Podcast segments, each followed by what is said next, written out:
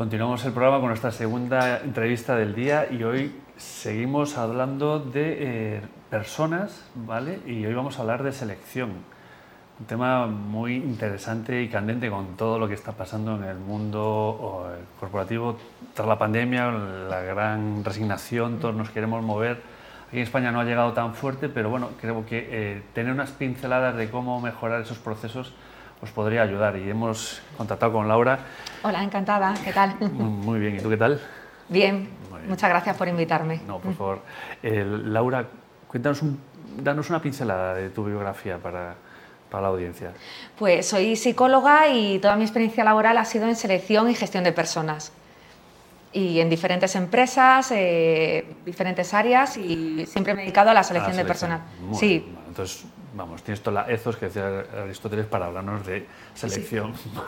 ¿Qué, tal, ¿Qué tal está el tema de la selección? ¿Cómo lo hacemos? ¿Cómo, cómo lo ves?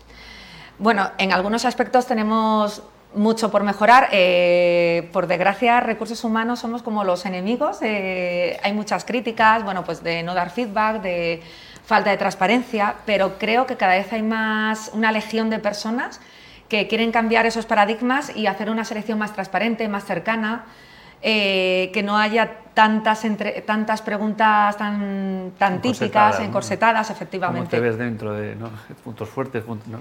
Por desgracia, se siguen utilizando y alguna vez las he utilizado, tengo que, dar fe, pero hay que darle una vuelta. Intentar hacer una, una, selección más por competencias. Eh, entrevistas más, más cómodas, que la gente fluya, mm, pues como la que estamos haciendo ahora mismo aquí, pues algo así, pero para, porque al final si tú quieres escuchar eh, lo que quieres oír, no vas a descubrir a la persona que hay detrás, realmente. Pero todos nos ponemos una máscara, ¿no? Entonces todos queremos dar nuestra mejor versión, incluso a lo mejor dar un poco una mm. versión utópica de nosotros, porque queremos llevarnos el trabajo. ¿no? El problema de llevar esa máscara es que algún día se puede caer y te terminan descubriendo. Yo soy pro ser sincera, no hasta el punto de pecar de excesivamente sinceros, eh, pero sí ser tú mismo y, que te descubran siendo tú. Pero ¿cómo lo consigues? Porque es muy complicado. Yo, o sea, las entrevistas son hechos traumáticos, si quieres, ¿no? Te pones muy nervioso, no eres tú mismo, justo eso, la naturalidad es complicada, ¿no? ¿Cómo consigues...? Eh?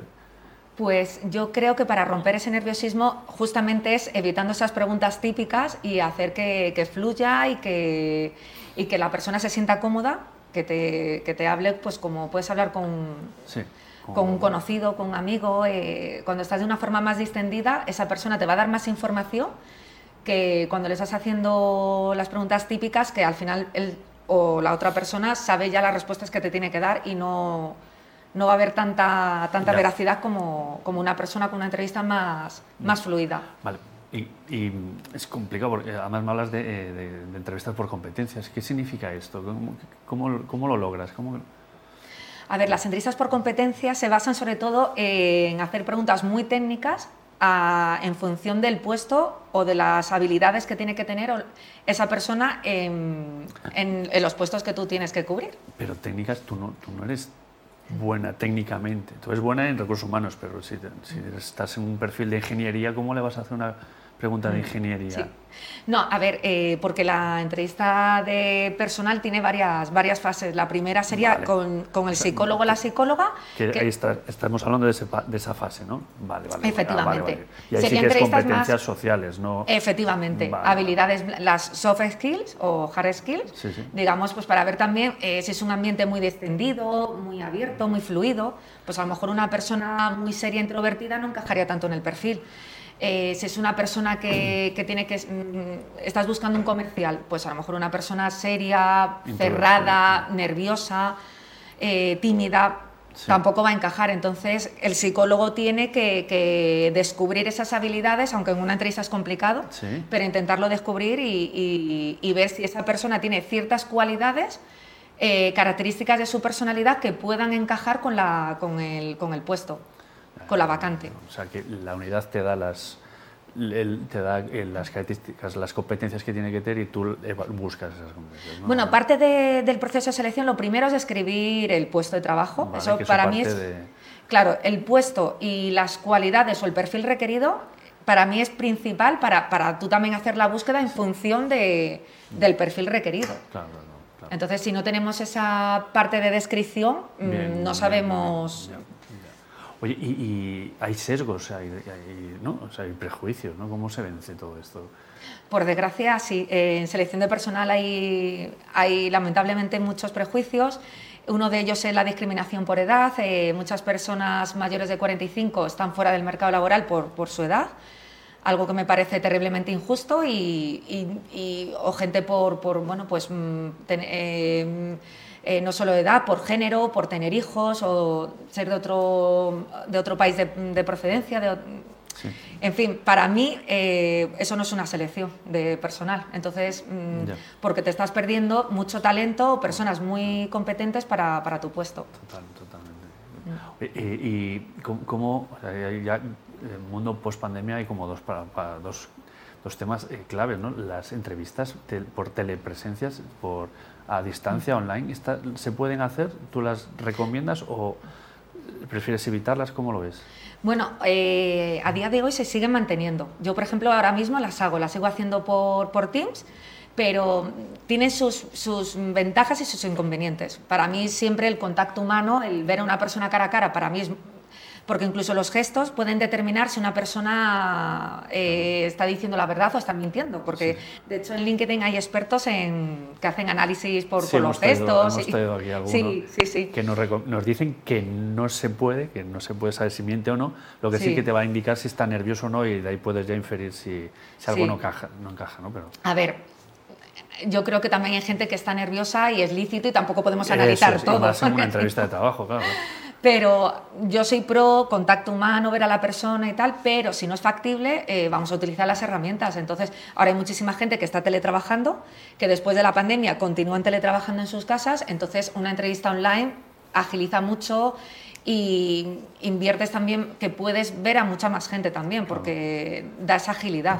Totalmente. Y ya el mundo post pandemia es diferente al pre pandemia, por aquí por lo menos es lo que nos cuentan los invitados y el, otro día venía un, compañero y hablaba de que buscaba talento, no talento madrileño. ¿no? Entonces, mi talento es mundial. En lo de esto, a mí que me hablen de no teletrabajar o tal, no, no, lo entiendo. Entonces, eh, em, ¿esto lo ves tú también eh, a efectos de tus clientes? No sé si son clientes internos o externos. ¿También estás trabajando más eh, a nivel internacional? O... No, yo ahora mismo, bueno, estoy en una asociación, entonces son, son proyectos eh, nuestros locales, sí. locales, sí, aquí en Madrid. Vale, vale, vale, ¿Y herramientas de selección han variado esto o no ha variado? Pues, eh, a ver, han variado. Yo, por ejemplo, ahora estoy utilizando LinkedIn. Creo que LinkedIn es una herramienta muy potente, pero depende, todo depende del tipo de puesto, de la vacante Mm, yo, por ejemplo, si tú necesitase a alguien de, de marketing, por ejemplo, a lo mejor no utilizaría tanto Infoyoso y tiraría más por otra. Por ejemplo, en, TikTok te podría sorprender eh, todos los vídeos que hay, gente que sube unos vídeos súper buenos, dando una información que, que, gente que desconoce, vídeos muy originales y, también podría ser una herramienta muy útil para descubrir gente. Entiendo que, deberíamos empezar a preocuparnos y generar contenido interesante para que nos hace empleables. Para mí sí, desde luego. ¿Sí? Depende de tu posición y de tu puesto, sí. Para mí, yo por ejemplo, si tuviese un restaurante y veo que en Instagram o en, o en TikTok hay una persona que sube un montón de recetas, que tiene un montón de seguidores, que, es una persona creativa pues a lo mejor esa persona ya, ya me está diciendo algo, ¿no? Ya tiene una carta de presentación que no tiene otra persona. Que no estoy diciendo que seas más empleable por tener redes sociales, pero, pero, que, te puede todo sumar. Te abre una caña para poner ahí a pescar, ¿no? Efectivamente. hay sectores complicados donde un contable. No, en un contable no, pero por ejemplo ayer seguí el sábado descubrí en TikTok a un chico que te dice, bueno, que con el certificado digital te, te dan millones de trucos de, lo, de, lo, de, los certificados que puedes pedir, de ah, las ayudas, e incluso ahora hay también hay dos cuentas que también sigo que son abogados, que te dan abogados laboralistas y te dan consejos, eh, tips. entonces, y todo en Instagram. Entonces, mm, sí, siempre hay un hueco. yo sigo a un mm. chico que por fórmulas Excel y alucino con el tío. Lo, Fíjate qué cosa más rara. Sí, sí, sí. Muy bien. Pues Laura, es que el tiempo pasa volando. sí, ya, ya pasa la... eh, te agradezco infinito que la, entrevista. Eh, yo creo mm. que nos hemos llevado alguna pista ¿no? de, cómo ha evolucionado. Muchísimas gracias, Laura. Nada, gracias a ti por invitarme. Muchas gracias. Gracias. Pues hasta aquí la entrevista de hoy eh, a una entrevistadora, ¿no? mejor dicho, de selección. Espero que hayáis cogido alguna pista y que os haya eh, y que hayáis entendido un poco más. A mí el último tramo, vamos, me ha dejado un poco sorprendido lo de, lo de eh, que te puede ayudar a ampliar, en la empleabilidad, ¿no? Un vídeo de TikTok, o sea, de desarrollar la marca personal por ahí, que nos están observando los empleadores. No, no os lo perdáis, ¿vale? Bueno, seguimos, no os vayáis. Hasta ahora.